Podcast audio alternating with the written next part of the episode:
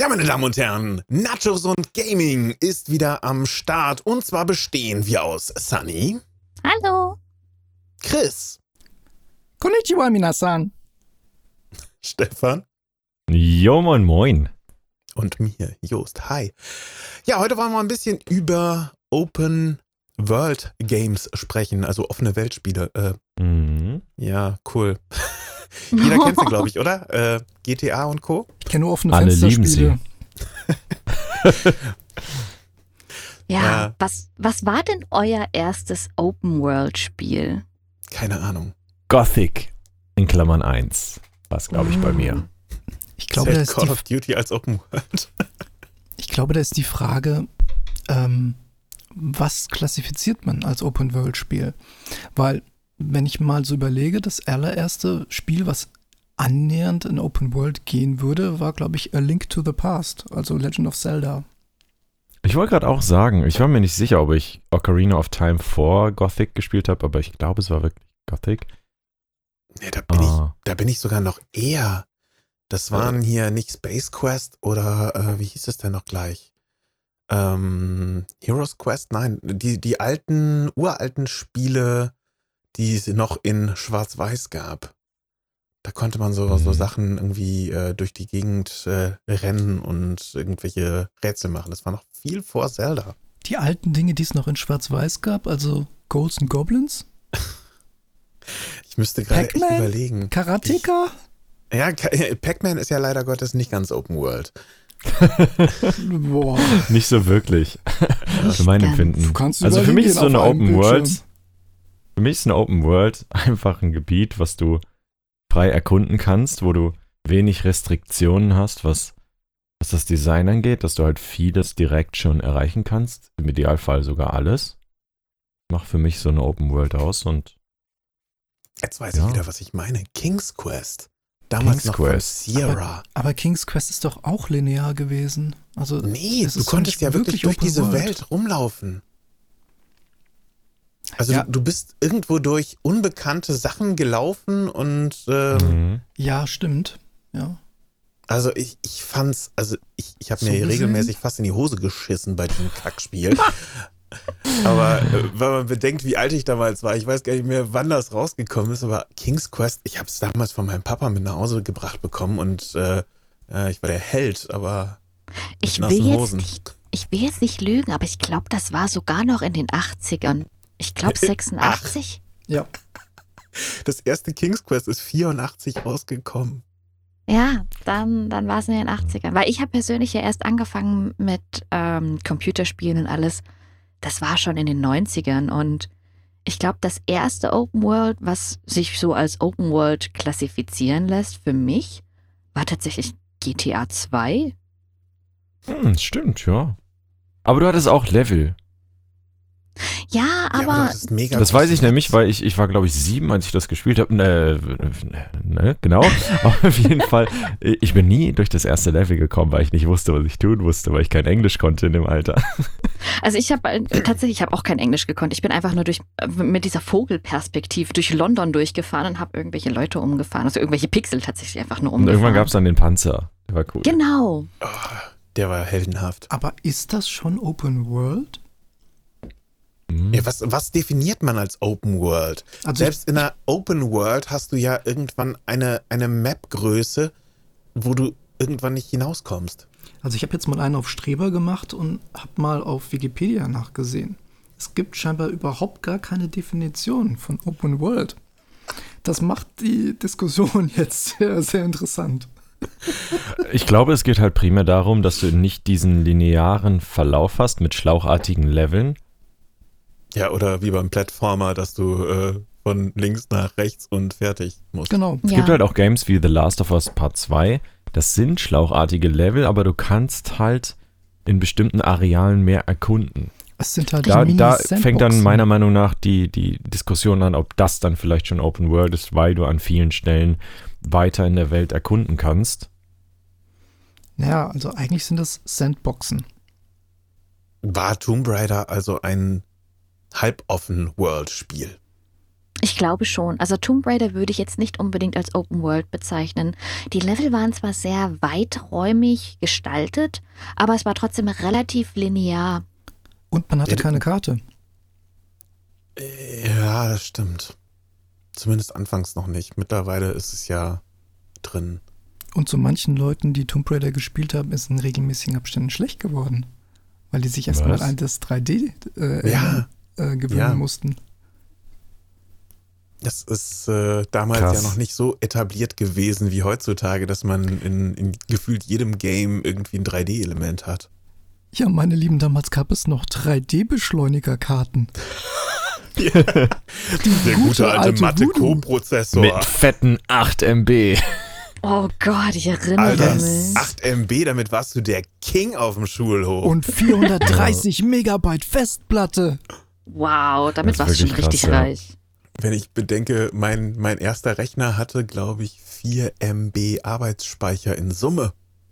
Mit einem Mathe-Co-Prozessor. Geil. Nice. Und 16 Farben. Hatte der dann auch so, so äh, wegziehende Flammen irgendwie so an der Seite drauf? Das war ein, ein uralter äh, Business-Rechner gefühlt. Also diese, diese wunderschönen Dinger, die einfach ja, ein, ein scheiß grauer Kasten waren. Oh mein Gott, die sahen so scheiße aus, ne? Ja, Ich hatte ja auch solche Teile jahrelang. Immer die alten von meinem Vater. Und Wir haben die Ich war mega stolz, dass ich ein Colani-Case hatte. Ein was? Ja, hier dieser, dieser Star-Designer, irgendwie Colani. Und äh, ja, der hat Also- eben auch Tower designt. Okay. direkt mal eins bestellen, wa? Ja, geht nicht mehr so wirklich. Kästen reingebaut worden sind, damit man die leichter zur LAN-Party tragen konnte. Oh mein Gott. Das war Ja. sehr, die sahen sehr, äh, sehr, wie soll ich sagen? Also ich würde ungern ein Getränk daneben stehen haben wollen, weil einfach alles offen war. Aber diese, das war zu der Zeit, wo schon dieses gegummiete Griffe vorhanden waren und das für LAN-Partys war das einfach unschlagbar. Damals gab es halt noch keine Laptops oder so. Gummierte Griffe. Uh.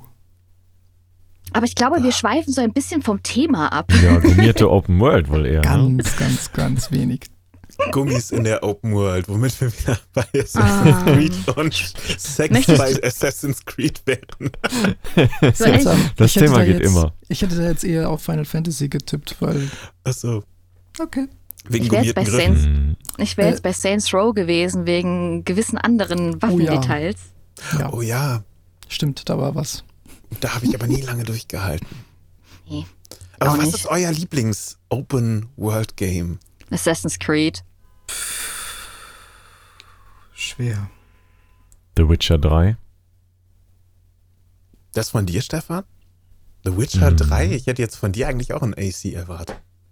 The Witcher 3 Ich hätte ist mein allerliebstes Spiel. erwartet. Und Chris? Tja, es ist wirklich schwer. Also, ich habe eine gewisse Tendenz zu Assassin's Creed, logischerweise. Ja. Aber.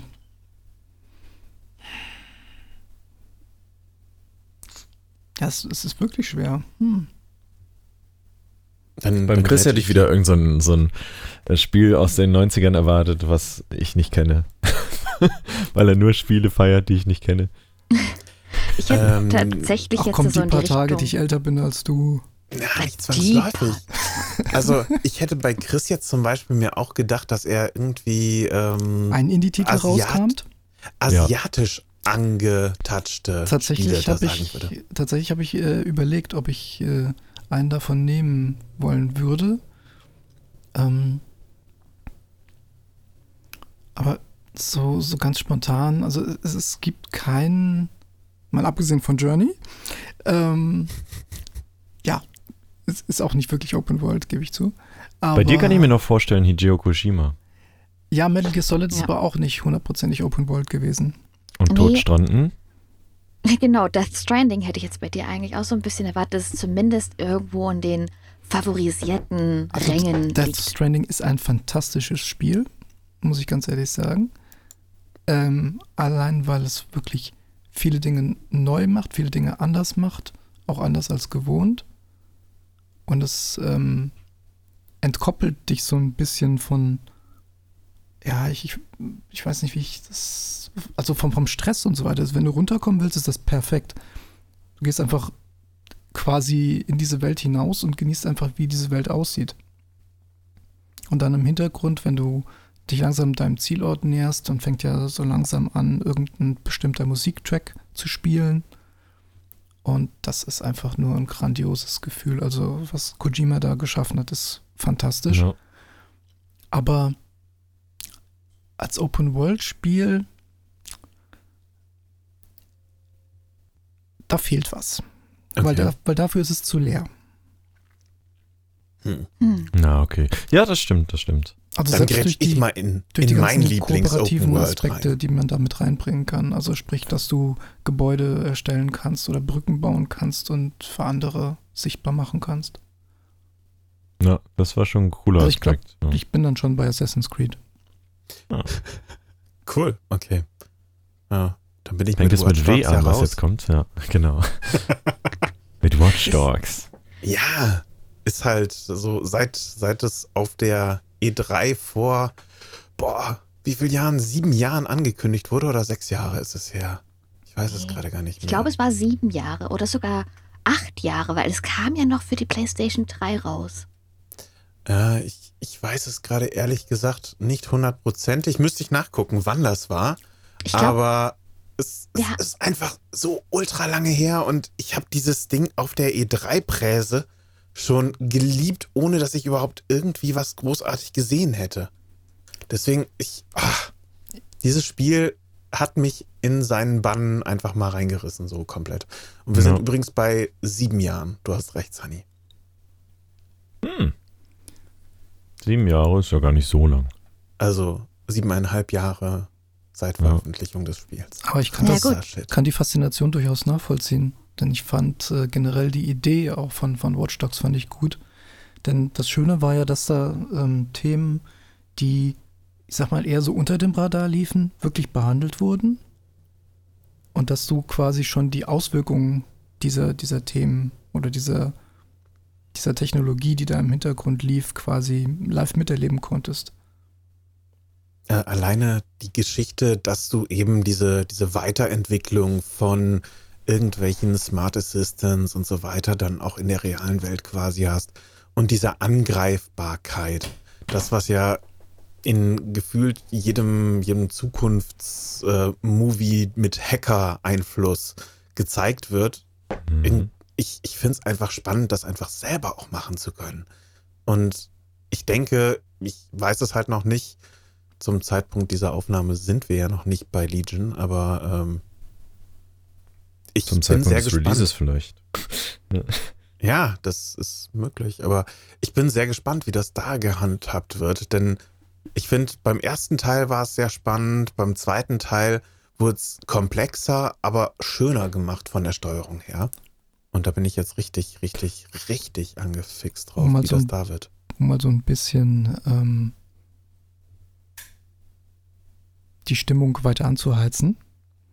Sagen wir es mal so. Mhm. Es wird eine Mischung werden. Wenn du das erste Watch Dogs gespielt hast und das zweite Watch Dogs gespielt hast, dann wirst du dich zurechtfinden. Es, es ist aber quasi eine Mischung aus beidem mit einem Spritzer neue Ideen und ja, halt äh, dem Players Anyone Feature. Und das finde ich ehrlich gesagt sehr, sehr spannend. Ja, also ich kann sagen, ich bin gut klargekommen und ich habe ja weder den ersten noch den zweiten Watch Dogs Teil äh, spielen dürfen, aber ich durfte ja, äh, habe noch nicht gespielt, aber ich habe ja Watch Dogs Legion schon spielen dürfen. Und äh, ich kam gut zurecht. Also ich denke, wer in Watch Dogs heimisch ist, der wird da halt auf jeden Fall sich sofort zu Hause fühlen. Und das ist auch irgendwie immer dieses Ding, was ich bei Ubisoft-Titeln habe. Wenn du einen der Teile spielst, irgendwie, du kommst halt sofort klar, du fühlst dich sofort zu Hause, auch wenn es ein neues Spiel ist. Kennst du einen, kennst du alle. Also von der Steuerung Ja. her zumindest. Ja, ja, das ist halt sehr intuitiv und Aber darf ich mal eben kurz sagen, ich hasse euch beiden dafür, dass ihr das Game schon angezockt habt, ob, obwohl ich mich so irgendwie als World Greatest Fan of Watch Dogs fühle. ja, hm, ja. ihr Schweine. Aber ich, ich gönn's euch.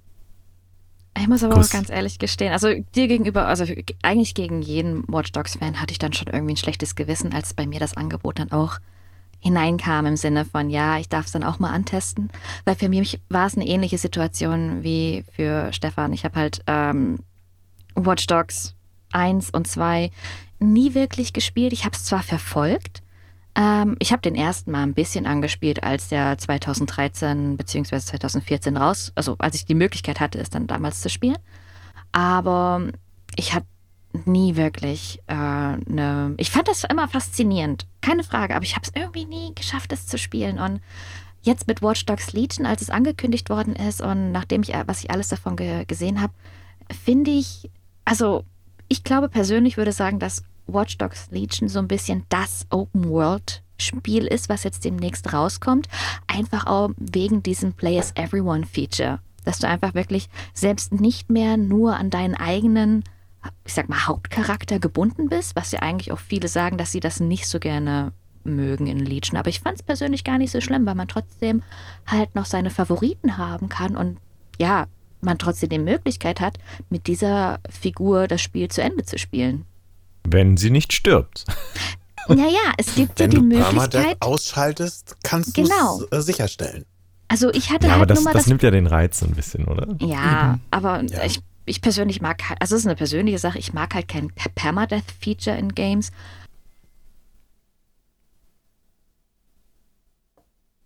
Dann hieß es ja, du musst jetzt an sich irgendwie, äh, war das dann so eine Art Game Over, aber sie waren dann alle auch wieder da. Ansonsten muss man halt eine halbe Stunde warten, bis sie wieder äh, einsatzbereit sind. Das finde ich eigentlich ganz nett. Ja, das ist ja das, was du, wenn, wenn sie im Gefängnis oder im Krankenhaus landen, einfach da auch hast. Solange du sie nicht komplett opferst, kommen sie wieder.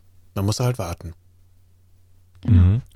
Wisst ihr, was mir aufgefallen ist? Ich finde, Watch Dogs ist so der stärkste Kontrast eigentlich im Sinne nur der Open World zu den anderen genannten Games. Was mir übrigens noch auffiel, ähm, was ich auch eine mega geile Open World finde, ist World of Warcraft.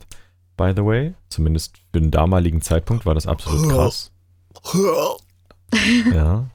Da Ähm, ist halt die Frage, ob so, wenn, du, wenn man jetzt sagt World of Warcraft, meine, es ist ein letztendlich ein Roll- Online-Rollenspiel.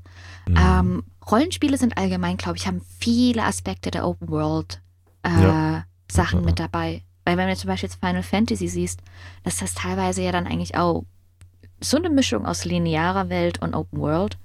Ähm, but ja, aber ja, ähm, World of Warcraft oder allgemein Online-Rollenspiele, ähm, das waren damals schon ziemlich die Vorreiter für Open World. Und ich würde fast behaupten, dass dieser massive Erfolg damals von ähm, World of Warcraft vielleicht auch so, so ein Umdenken im Sinne von der, vom Design der Open World äh, stattgefunden hat. Es ist, ist eine These von mir, ich bin mir da nicht so ganz sicher, ich habe dazu jetzt nichts irgendwie groß gelesen, aber so von der Zeit her, wenn ich jetzt überlege, dass ich so um die Zeit, als World of Warcraft rauskam und ungefähr so drei, vier Jahre später kamen halt immer mehr Open-World-Titel raus.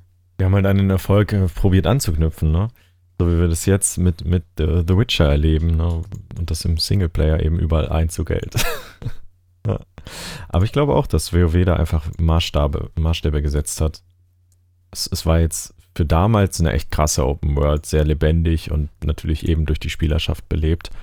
Und in Singleplayer Open World Spielen ist das natürlich nochmal eine ganz andere Herausforderung auch für den Entwickler, dass das von sich aus schon lebt. Ja. Ja, das ist ja das mit, mit Living City, wenn ich mir das angucke, dass in manchen Spielen wirklich einzelne NPCs oder eben wie bei Watch Dogs die, die echten spielbaren Charaktere alle, dass die einen eigenen Lebenslauf haben, dass die einen kompletten Alltag haben.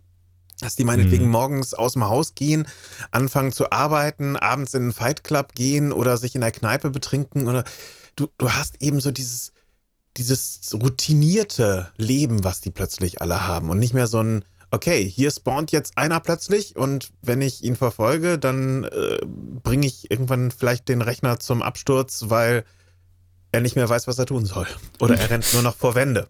Übrigens, Ja. kleiner, kleiner Fun Fact, weil das äh, da gerade wunderbar reinpasst. Ich habe gestern, um wieder so ein bisschen in das Feeling von, von Watch Dogs reinzukommen, habe ich äh, wieder Watch Dogs 2 angeschmissen. Ja. Ähm, und ich bin äh, in, in einer äh, Situation, musste ich, glaube ich, irgendeinen ein Tech-Upgrade oder irgendwas in der Richtung oder ein Forschungspunkt oder irgendwas in der Richtung äh, Mhm. sicherstellen. Und äh, das war innerhalb eines Gebietes, wo irgendeine Gang aktiv war. Ich glaube, es war die 580. Mhm. Und dann dachte ich mir, oh, okay, da ist die 580, dann schickst du mal die Cops hin. Und habe dann äh, die Polizei halt dementsprechend alarmiert. Die sind dann auch gekommen. Und dann dachte ich mir so von wegen, okay, die kümmern sich da jetzt drum und dann gehe ich nachher einfach nur hin und hole mir den Tagpunkt. Dann kann ich äh, in aller Seelenruhe da durchlaufen. Was ich nicht bedacht hatte, war, dass direkt an dem Gebiet der 580 auch noch die Bratwa irgendwo stationiert war. Somit haben sich die Systeme die ganze Zeit über selbst befeuert und am Ende stand so die halbe Nachbarschaft in Flammen. Ja, das, das ist Das das, war nicht Geile. Das kann, so, das kann so schön passieren, weil du dann plötzlich irgendwelche Clan-Wars anzettelst durch irgendwelche Feinheiten. Das ist das, was ich an diesem Spiel auch so schön finde. Das, das war aber auch so verrückt, weil es, es gab wirklich gar kein Ende mehr. Es, es lief wirklich so, der, der, der Polizist wurde erschossen, daraufhin äh, wurde dann die, ähm, die Verstärkung gerufen. Äh, als die Verstärkung eingetroffen ist, kam dann plötzlich die Bratwa mit einem Auto vorbei und hat auf die geschossen, dann haben die auf die geschossen. Das, das hat sich die ganze Zeit über hochgeschaukelt. Insofern seid vorsichtig mit systemikbasierten Spielen. Wieso, das macht doch gerade Spaß. Wenn es Chaos gibt, ist doch super. Ich liebe es, wenn die Welt in Flammen steht. Aber nicht, wenn die Okay. PS4 kurz davor ist abzurauchen, weil die nicht mehr hinterherkommen mit der Berechnung. Ich, ich zitiere noch einmal, ich liebe es, wenn die Welt in Flammen steht. Oder die Ausgangspunkt- PS4 dann in Flammen steht. Ja. Ja, Ausgangspunkt der, Welt, der Weltbrände Chris Wohnung, weil die PS4 abgeraucht ist. Könnte Das ist passieren. echt krass.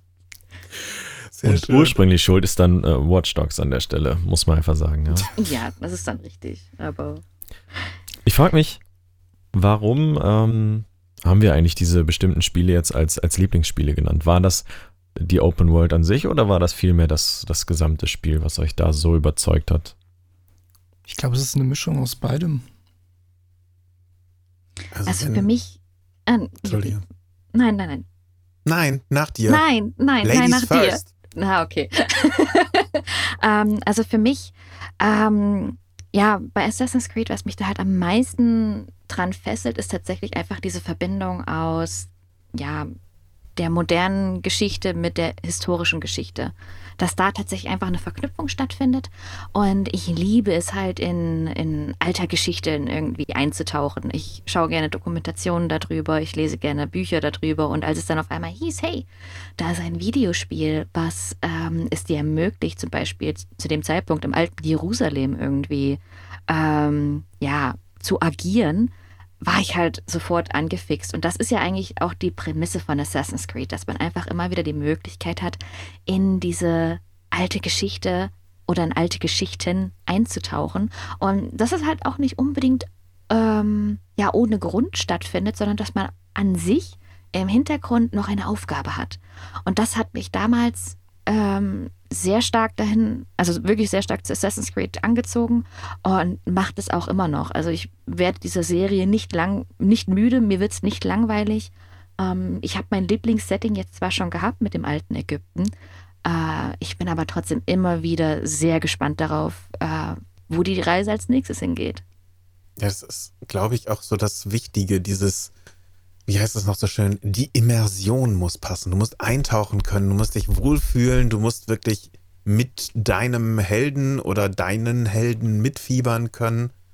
Und dann ist das Spiel auch geil. Ich glaube, dann ist Mhm. eine Open World einfach nur ein, ein schönes Mittel zum Zweck, um dich weiter einfühlen zu lassen. Denn Mhm. diese, diese schlauchförmigen Spiele, die bringen einen irgendwie ja auch nicht so tief reingefühlt. Immersion ist, glaube ich, das perfekte Stichwort. Denn ähm, als Assassin's Creed damals geschaffen wurde, da war eines der, der, der obersten Regeln war, überall, also alles, was du siehst, sind auch Orte, an die du irgendwie gehen kannst. Deswegen, deswegen war das, deswegen war zum Beispiel das Klettern auch so ein unglaublich äh, ähm, präsentes Feature, weil es einfach bis dato kein anderes Spiel hatte. Und äh, du konntest zum allerersten Mal ja, vertikale Ebenen erklettern und das waren nicht einfach nur irgendwelche Hitboxen, äh, nicht Quatsch, Hitboxen, Skyboxen, sondern es waren halt äh, Orte, die du wirklich erkunden konntest, zumindest bis zu einem gewissen Grad. Ich meine, jedes Open-World-Spiel hat natürlich auch irgendwelche Grenzen, aber ähm, das war mit eines der fantastischsten Dinge an Assassin's Creed. Und ich glaube, gerade was du auch gesagt hast, Sunny, die Verbindung zwischen Moderne, die einerseits modern, ja fast schon futuristisch war, und auf der anderen Seite dieses äh, klassische, dieses äh, historische Setting, was dir dann parallel dazu auch noch wirklich historischen Hintergrund vermittelt hat und nicht einfach nur da war, um schön auszusehen. Das ist, glaube ich, so ein bisschen der Kernaspekt, der Assassin's Creed so erfolgreich gemacht hat. Mhm. Ja. Aber ich denke auch wirklich, dass Open World da ein Kernargument war oder ein, fast schon ein Unique Selling Point war. Zum damaligen Zeitpunkt vor allem, weil es da halt noch nicht so häufig der Fall war. Heutzutage wirst du ja von Open Worlds überschwemmt, aber damals war das, glaube ich, schon noch recht selten, weil es halt auch aufwendiger war. Oder viel aufwendiger. Ähm, und alleine die Rechenkapazität ja damals wahrscheinlich durch schlauchartige Level besser ausgelastet wurde als, als durch so einen Open-World-Brecher. Ja. Also Aber ich muss sagen, AC, AC ist auch so mit meine liebste Open World. Was ich bei The Witcher halt ein bisschen besser finde, ist, ähm, dadurch, dass es eine Fantasy Open World ist, konnte man mehr machen. So in Anführungsstrichen. Man muss, war nicht an die Realität gebunden und konnte sich da mehr austoben. Habt ihr eigentlich The Witcher gespielt, alle? Ja. Nein. Einmal und dann nicht mehr so ungefähr. Also ich bin immer noch ein Care Morhen. Ich habe seitdem immer noch nicht weitergespielt. Das oh ist, glaube ich, schon Leute. seit zwei Jahren her. Leute. Also, ich kann verstehen, dass ihr da irgendwie nicht weitermacht. Ich persönlich hatte erst nach ungefähr 10, 12 Stunden Spaß an dem Game. Weil man extrem reinkommen muss. Es ist schwierig und am Anfang vor allem träge und frustrierend. Aber wenn man dann drin ist, dann geht man so richtig da drin auf, fühlt sich zurecht und es gibt halt überall was Spezielles. So, es gibt halt spezielle Schmiede, wo du halt nur dort was machen kannst, was sonst nirgendwo anders in der Welt geht. So Dinge, die du durch Quests freischalten musst. Übrigens. Und das ist halt ein Ding, was mich bei AC, was mir da fehlt. Einfach diese speziellen, einzigartigen Dinge, so an vielen Stellen war das einfach repetitiv, so, so Sandbox-mäßig, hier ist jetzt Schmied XY hingeklatscht. Und nicht der Schmied äh, Hedrick mit einer besonderen Story. Das ist tatsächlich was, was mir bei Ghost of Tsushima unglaublich positiv aufgefallen ist. Also was äh, Sucker Punch da gemacht hat, ist wirklich fantastisch. Wie die teilweise dir quasi eine komplette Legende erzählen, die sie mal so aus dem Nichts heraus ähm, aus dem Ärmel schütteln, nur um dir dann nachher irgendein Item oder eine zusätzliche Waffe zu geben. Und das auch noch auf eine so organische Art und Weise. Bestes Beispiel, du reitest einen Weg entlang und äh, dann findest du auf der linken Seite irgendwo einen Mönch, äh, der am Lagerfeuer sitzt und dann gehst du zu dem hin, sprichst ihn an und dann erzählt er dir diese Legende von diesem Typen, der ein besonders kräftiges Schwert und eine besonders coole Rüstung hatte und äh, dadurch zum Helden mutiert ist oder irgendwas in der Richtung. Und das ist eine Sidequest. Das ist äh, total organisch. Es wirkt absolut hundertprozentig natürlich. Und äh, du hast so ein, dieses gewisse Feeling, was mir bei vielen Open-World-Spielen so ein bisschen fehlt dieses gewisse Etwas, dass da mehr Substanz ist als einfach nur Systeme, die ineinander greifen, wie zum Beispiel bei einem Watch Dogs oder bei ähm, Metal Gear Solid beispielsweise auch, Metal Gear Solid 5, was massiv aufgefallen ist dadurch, dass es einfach nur Systeme waren, die ineinander gegriffen haben und kaum noch Story waren. Mhm. Was mir dabei einfällt, äh, was jetzt gerade der Punkt war, mh, mm, dieses, diese generischen Nebencharaktere oder auch NPCs, die du manchmal triffst, ähm, oder wie zum Beispiel diese Sandbox, dass du so ein Copy and Paste machst ähm, und vielleicht nur eine kleine Varianz äh, hereinbringst, aber überwiegend, ja, ich sag mal immer wieder das Gleiche ist. Ich glaube, in Zukunft würde ich mir einfach mehr wünschen, ähm, weniger von dem äh, Copy-Paste, sondern auch wirklich äh, mehr Charaktere, die eine Tiefe haben und dafür vielleicht auch seltener anzutreffen sind. Also ich muss jetzt zum Beispiel nicht in einem Assassin's Creed in, in jedem Ort oder in, in jedem jeder kleinen Siedlung, sage ich jetzt mal, äh, einen Schmied haben, der mir jetzt dann eine legendäre Rüstung oder sowas anbietet, sondern vielleicht auch irgendwie was passt. Zum Beispiel einfach nur ein einfaches Schwert oder irgendwas in der Richtung. Oder gibt mir einfach nur die Möglichkeit, ich kann dir zwar nichts Neues schmieden, aber ich kann dir deine Rüstung oder deine Waffen reparieren, sofern es irgendwann oder sofern es ein Spiel ist, wo es eine Reparaturmechanik äh, gibt. Und was mich halt auch, ich meine, Ghost of Tsushima habe ich jetzt nicht gespielt, aber woran ich da denken musste, war mein anderes Lieblingsspiel, und zwar Bloodborne. Bloodborne ist jetzt kein direkter Open World. Es ist zwar auch sehr schlauchartig, aber es ist schon sehr offener als manch andere Spiele. Und wenn du da NPCs, also du kannst NPCs treffen, aber nur zu bestimmten Punkten im Spiel und es gibt tatsächlich keine weiteren Hinweise darauf, dass du sie da irgendwie treffen kannst. Also es wird dir, du wirst nicht sozusagen in diesem Spiel geleitet, sondern es ist wirklich deine eigene Aufgabe, diese Sachen zu finden. Und da gibt es auch durchaus die Möglichkeit, dass du da dann auch äh, NPCs oder Möglichkeiten für äh, Quests verpassen kannst und du dann denkst, okay, äh, du müsstest jetzt mal von vorne anfangen und merken, wann du wohin musst, damit du eben die und die Quest bekommst. Und das kann zwar frustrierend sein, ich finde das aber tatsächlich, wenn das nicht zu viel eingesetzt wird, gerade bei Bloodborne waren das, glaube ich, so drei oder vier Situationen, kann das durch, dann kann das auch sehr fesselnd sein, dass du dann auch wirklich deine Handlungen und auch dein, dein, dein weiteres Vorgehen in Spielen manchmal überdenkst und dich vielleicht auch bewusst dazu entscheidest, okay, ich möchte jetzt keine Sidequests machen, ich möchte einfach nur strack durchgehen. Oder dass du sagst, okay, ich möchte wirklich alles in diesem Spiel erkunden und jede Möglichkeit auskosten. Also ein Spiel, was ja voller Sidequests beispielsweise ist. Games ich, oder sagen wir mal so letzten Jahre so ein bisschen ähm, ja, vernachlässigt haben.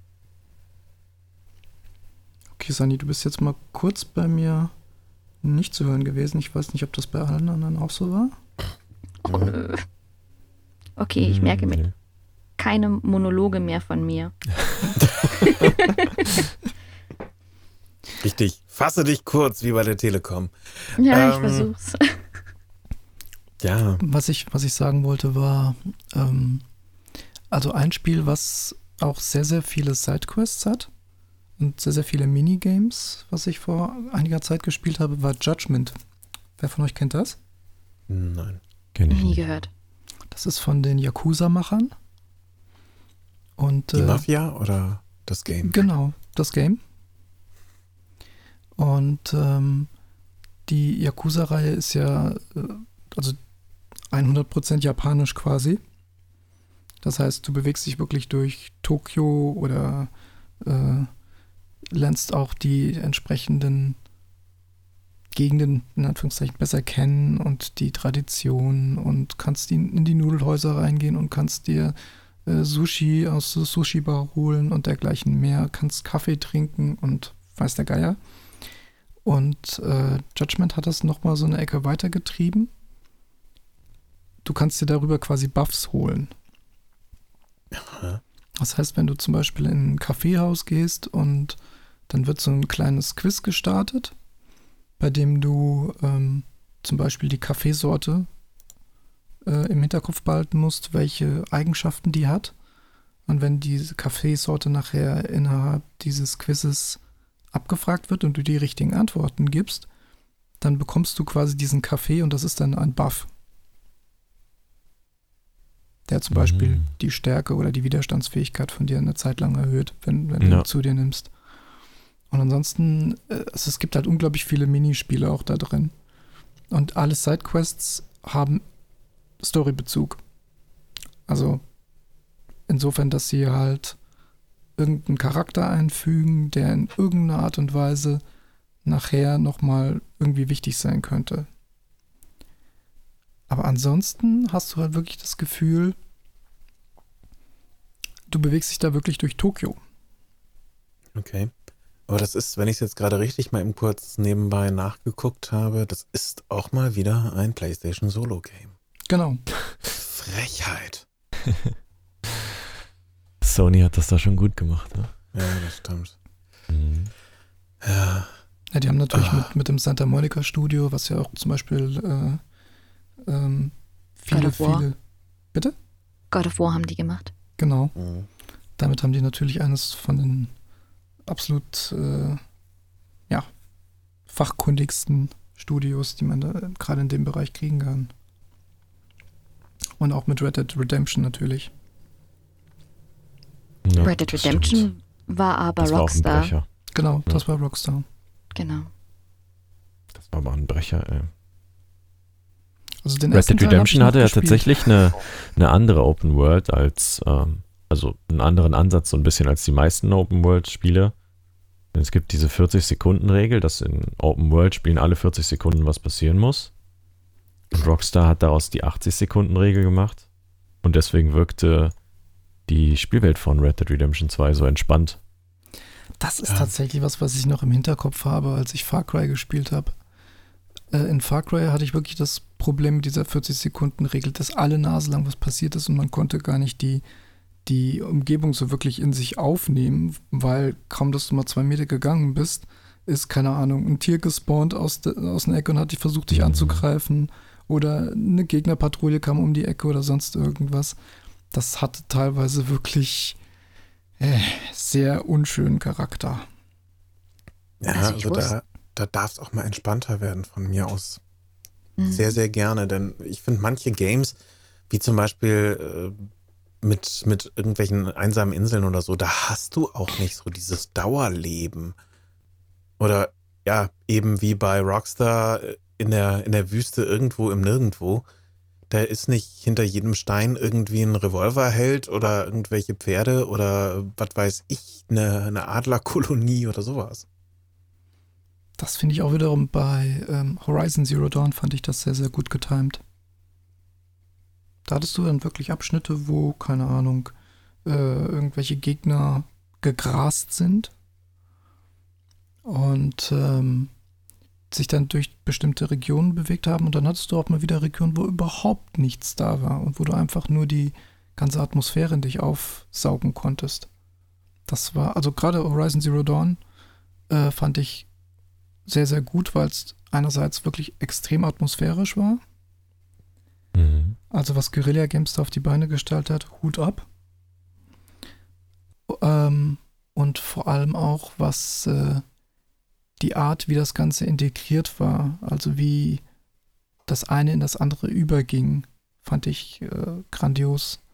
Also dass du dann auf der einen Seite hattest du Tiere, die bestimmte Eigenschaften hatten, oder na, Tiere kann man sie nicht nennen, es waren eigentlich mehr Roboter. Oder Maschinen, werden sie, glaube ich, genau. genannt.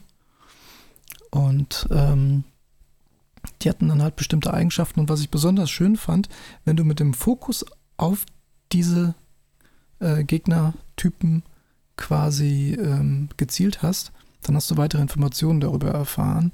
So welche Stärken, welche Schwächen sie haben, aber halt auch, warum sie diese Stärken und Schwächen haben. Mhm. Und ähm, dadurch hast du dann nochmal ein bisschen mehr Hintergrundgeschichte bekommen und dadurch wirkte alles viel authentischer. Das fand ich grandios. Also Horizon Zero Dawn ist auf jeden Fall auch einer meiner äh, All-Time Favorites, auch wenn es sich extrem gezogen hat und teilweise frustrierend schwer war. Manchmal, wenn man so ein Spiel durch hat, wünscht man sich aber, es hätte sich mehr gezogen. Kennt ihr das? Oh ja. Oh ja. Wenn ihr so ein richtig geiles Game durch habt und auf einmal diese Leere in sich, äh, in euch rauskommt und ihr denkt, wow, was hat dieses Spiel mit mir gemacht, dass ich mich auf einmal so fühle? Das war tatsächlich bei Metal Gear Solid Phantom Pain, also Metal Gear Solid 5. Mhm. Da war das bei mir so, weil die, die Story war abgeschlossen und äh, du hast quasi eigentlich nur noch die ganze Zeit über das Gleiche gemacht. Und du hast halt wirklich gemerkt, so von wegen, da fehlt jetzt ein Kapitel. Mhm. Und äh, Haben sie es dann nicht noch nachgepatcht irgendwie? nein, nein, das Kapitel ist nie erschienen. Das Ending.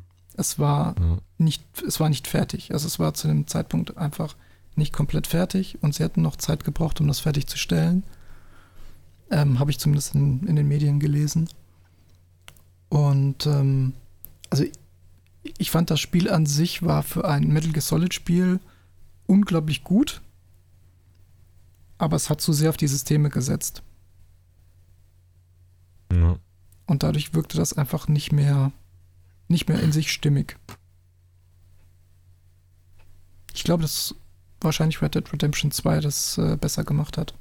Wobei ich das noch nicht gespielt habe. So, Ich muss es mal, mal durchspielen. Ich habe es nie durchgespielt, weil Red Dead Online rauskam und mich das so enttäuscht hat, dass ich das Spiel weggeworfen habe. Das kenne ich irgendwoher. Red Dead ist, äh, Online hat mich dazu gebracht, das Spiel wegzulegen. Das ist Yes, genau das Gleiche. Genau Ja. das. Ich habe im Stream, ich habe eine halbe Stunde Red Dead Online gestreamt und gesagt, sorry Leute, das macht mir keinen Spaß. Ich habe es ausgemacht und den Stream beendet. Ja, das, äh, Und danach ist habe genau ich das es nie Gleiche. wieder angepackt. Das ist so Das- wie bei, bei mir auch mal Fortnite irgendwann. Es war einfach Oh so ein. Gott. Alle Leute meinten, ne, zock das mal. Und irgendwie, ja, ich, ich glaube, ich bin der einzige deutsche Streamer, der das Spiel im Stream von der Konsole runtergeballert hat, weil es einfach so ein, Leute, ich verstehe euren Hype nicht, es ist scheiße, das Spiel bringt null. Ja, und, Ja. äh, ja. Ich weiß, du irgendwie- spielst Fortnite, aber ja. Ja, du, du weißt, du spielst Fortnite, aber. ja, nee. Wir hm. haben, wir haben auch noch gar nicht über eigentlich, glaube ich, das Open-World-Spiel überhaupt gesprochen. Jetzt bin Wow. ich Über. The Witcher haben wir wir ja schon. schon gesprochen. Was? Nein. äh, was ist mit Minecraft? Oh Gott. Oh. So, an dieser Stelle möchte ich jetzt feiern. Ja, vielen Dank für diese coole Folge. Nee, Minecraft äh, hat, macht mir mega Spaß. Ich finde es richtig fantastisch. Äh, Sorry, Tolles Spiel. ist wir haben, uns, wir haben uns vor der? Aufnahme über Lego unterhalten. Es ist nichts anderes als Lego-Steine. Richtig. Natürlich ist es nicht. Ja, genau. Natürlich ist es das nicht. Richtig, Sunny hat recht. Und Ja. mit, Was? Nein, ich, hab, ich wollte noch weiterreden. doch, ich hatte das den war Leck. super. Nein, nein, nein, nein, nein. Aussetzer war super. Also, natürlich ist es das nicht. Natürlich. Genau. Zählt nicht. Dieser Leck wurde gesponsert von Schicksal. Von Microsoft. ah, nee, von denen eben nicht. Ähm, Mhm. glaube, aber es ist halt. die Dartleitung die wollte sagen, dass es nichts wird. Oh Mann. Das Nein. du hattest gerade einen. Buffer von null. Ich habe tatsächlich einen Buffer von 100. Ja, Jetzt jetzt, geht's wieder. Ja, jetzt geht's, glaube ich, wieder, oder? Ja. Okay, dann bin ich beruhigt. Also, was ich sagen möchte, ja, Minecraft ist letztendlich nichts anderes wie Lego. Das sage ich jetzt schon zum dritten Mal. Aber ähm, letztendlich dadurch, dass sich die Welt ja immer weiter generiert, zwar auch nach einem Sandbox-Prinzip, ist es irgendwo streng genommen auch einfach ein Open-World-Titel. Und schon ein, äh, wenn du so willst, ein sehr, sehr erfolgreicher, weil es einfach seit zehn Jahren so ein Dauerbrenner ist. Ähm, und ich persönlich tauche halt immer wieder gerne in Minecraft ein. Es gibt Zeiten, da verteufel ich es und dann gibt es Zeiten, da liebe ich es einfach wieder zu spielen. Ja. Also ich muss gestehen, ich bin mit Minecraft nie wirklich warm geworden. Aber äh, ich kann durchaus nachvollziehen, dass es den einen oder, oder die eine oder andere gibt, äh, die ja, sich davon angezogen fühlen. Es- macht halt mit Freunden unglaublich viel Spaß. Ja, aber das ist Gemeinsam eine halt Siedlung zu bauen. Das, ja aber das dafür habe ich doch zu sehen. Lego. Dafür kann ich mir doch Lego-Steine nehmen und Ja, aber in Corona-Zeiten ja zusammenbasteln. was. Doch in Corona-Zeiten kannst du dir auch Lego-Steine nehmen. Ja, richtig. Ja, aber aber- nicht mit Freunden zusammen. Ja, Es sei denn, du hast ein. Ganzkörperkondom an. Ein Livestream. Ein, ein Livestream, genau. Lego bauen, Livestream. Gibt's Das- ja, Held der Steine, ne? Da Oh, das- Ja, siehst du, Mhm. eben. Schon wieder was dazu gelernt? Gestern habe ich auch auf Instagram äh, meinen Lego Fighter gepostet.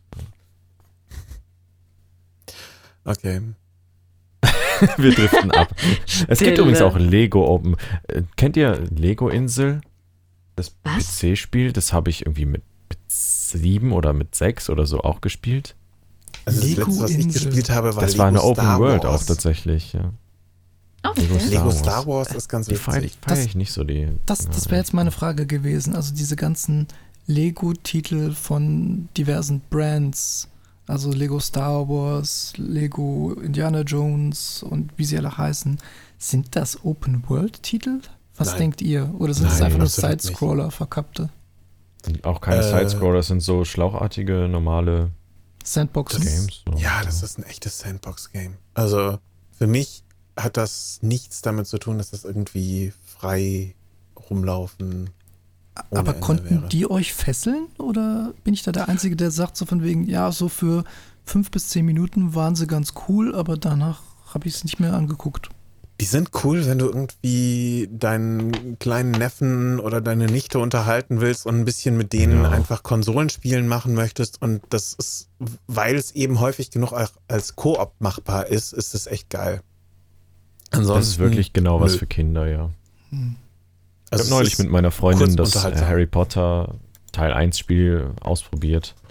Das war halt zu alt und es war auch für Kinder. Also Meinst, meinst, du das, so gebockt. Meinst du jetzt das Original Harry Potter 1 Spiel für die PlayStation 1 oder das von Lego? Ähm, ich glaube, das war für PS2. Das, ähm, Okay. ich, wir haben es auf der 4 gespielt mit, mit äh, PS Now, Ah, die dann ja auch abwärtskompatibel ist, aber ich glaube nur bis zur PS2. Aber ich finde es witzig, dass keiner von uns Star Wars Jedi Fallen Order genannt hat als, als Das ist- Open World Game. Was, was, was Das ist ja kein wirkliches ist. Open World, das ist ja schlauchartig, Es geht. aber mit Du erhöhter halt deine- Mobilität. Ja, du hast deine Open Worlds, aber du hast eben äh, da in dieser Open World gefühlt unendlich viele Schläuche. Und es kommt drauf an, auf welcher Insel, du- äh, auf, auf welchem Planeten du bist.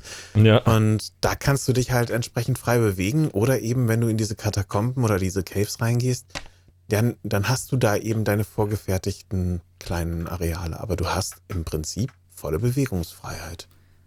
Mhm. Also ich muss ja ganz ehrlich sagen, bei mir dürfte es dich nicht verwundert haben, dass ich Star Wars nicht genannt habe, denn ich kann ja mit weiß, Star Wars überhaupt nichts Trek anfangen. und Star Wars ist doch das gleiche, oder?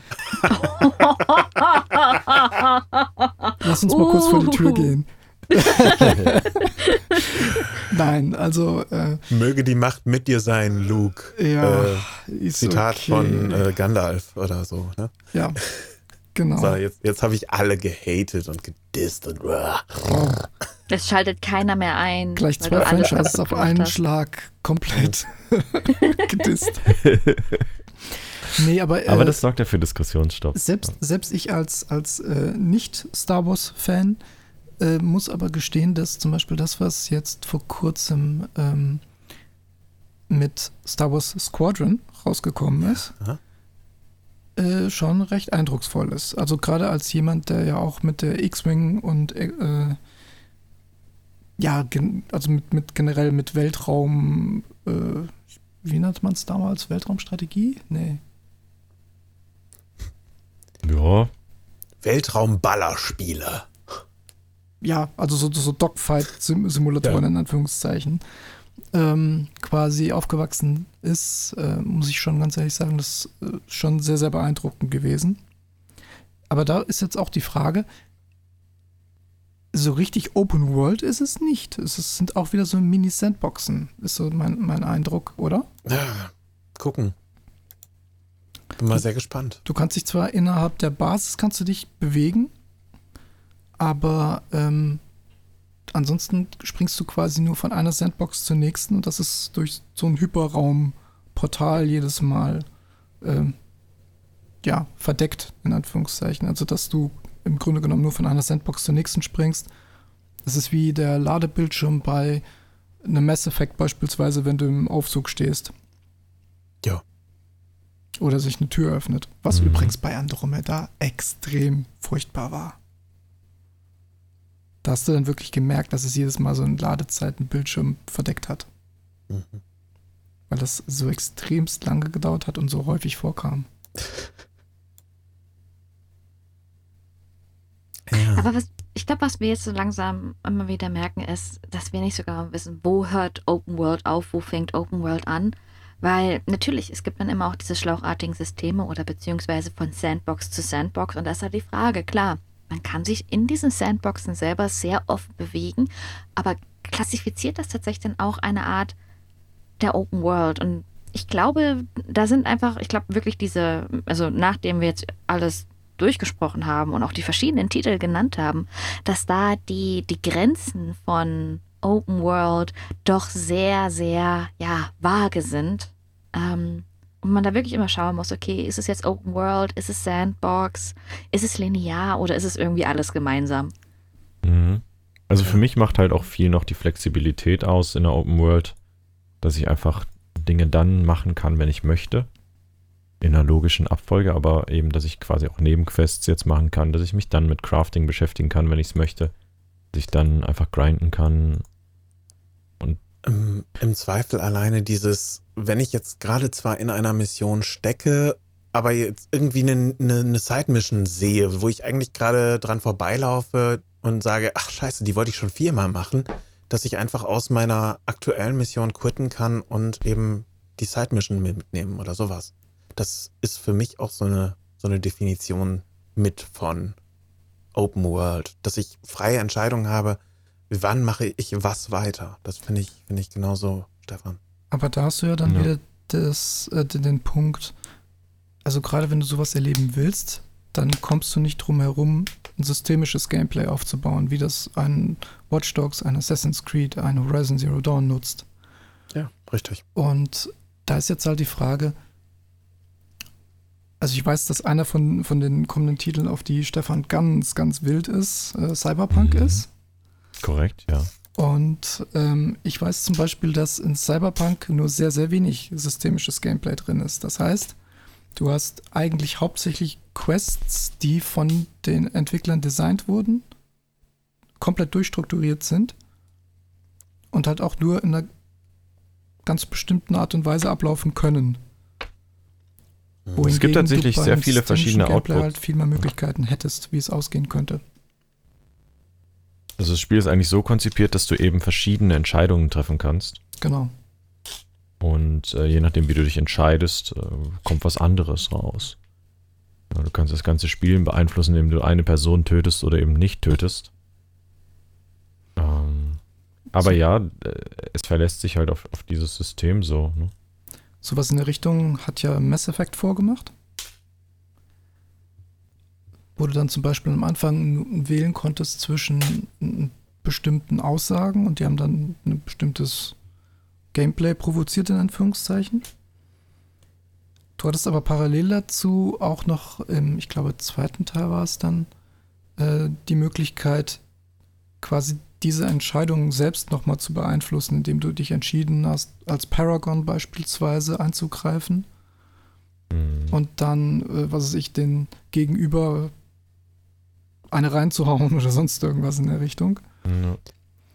Ich finde es alleine da, wo du das Beispiel nennst, sehr spannend, dass die einzelnen Teile, wenn du den ersten gespielt hast, das auf den zweiten Einfluss hat und dann wieder auf den dritten und so weiter dass du, dass du wirklich nach deinen Spielentscheidungen aus den Vorgängern dann auch weiter bewertet wirst, dass du effektiv eine, eine wirklich komplett abgeschlossene Geschichte machen kannst. Was aber für die Entwickler ein absoluter Albtraum ist.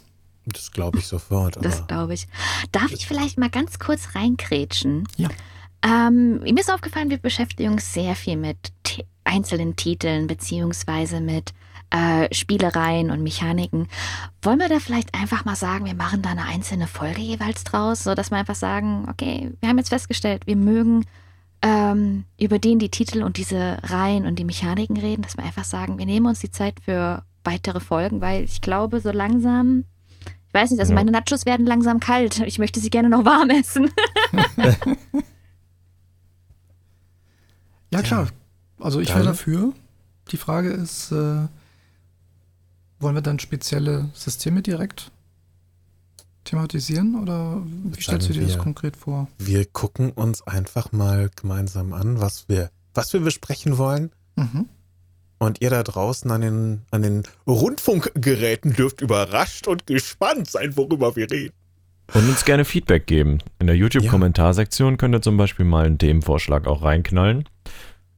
Ja, wir werden ja nicht nur auf den gängigen Podcast-Plattform sein, sondern auch auf YouTube oder YupYup, wie es mein Großvater zu sagen pflegt. YupYup? ja. Jup, ich denke vielleicht Mensch, auch irgendwo bei, bei Social Media werden wir wahrscheinlich auch irgendwie jeweils zugänglich sein. Da könnt ihr gerne auch Vorschläge oder auch Spiele einfach mal vorschlagen, die wir thematisieren sollen. Sehr. Sehr, gerne. Genau, da Dann wäre, jetzt, das so. da wäre jetzt doch die Frage, welche Spiele haben wir hier noch nicht thematisiert, die eventuell aber genannt werden sollten? Go Oh. with your friends. Was ist, was ist euer Lieblings-Open-World-Titel und was habt ihr vermisst? Oder Ja. wie sieht vielleicht der nächste Open-World-Titel aus? Was macht den aus? Ja, Diskussionen und Hm. alles Mögliche. Sehr schön. Ja, da bin Vermutlich ich eine mal sehr Siedlung gespannt. und äh, Raiden. Looten und leveln, looten und leveln. Das muss drin sein in einem Spiel. ja, So. dann würde ich mal sagen, das war das Yes. Wort zum Sonntag. Geil. It was. Wir verquatschen Yes. uns echt extrem, muss man sagen. Wir sind, wir sind Ja, großartig das macht im, aber auch von Spaß. Höchstgen auf Stöckskin kommen. Aber ja. Ja. Leute, es war mir wieder ein Fest mit euch zusammen. Dankeschön. Definitiv. Kann ich nur zurückgeben. It was Ja. a feast. In äh, Assassin's Creed Valhalla wird es ja auch diese Festfunktion geben, bei der du dann einen Buff kriegst, ne? ähnlich zu den Funktionen, die, glaube ich, der Chris da eben erlautet hatte. Und äh, ja, genau. Äh, Wo wir bei der Verabschiedung waren. Jost, was hattest du nochmal gesagt? Ja. Es war gut. dir ein Fest. Ne? Es, es Genau. war mir ein innerliches und äußerliches Blumenpflücken. No. Ja. In diesem Sinne sehen wir uns in der nächsten Folge von Nachos Und Gaming. und Gaming. Mm. Und Gaming. Und Gaming. Ja, Und. Nachos. Genau, stellt euch eure Nachos schon mal bereit, denn beim nächsten Mal werdet ihr sie hoffentlich dann äh, just in time aufkriegen, ja, im, im Rahmen der ganzen Folge. Und äh, jetzt habt ihr wahrscheinlich zwei Packungen genascht schon. Und nicht übers Keyboard krümmeln. Oh je, ich habe letztens meine Tastatur gesäubert, aber das ist ein Thema fürs nächste Mal. Wir verquatschen uns wieder. Bis dann. Tschüss.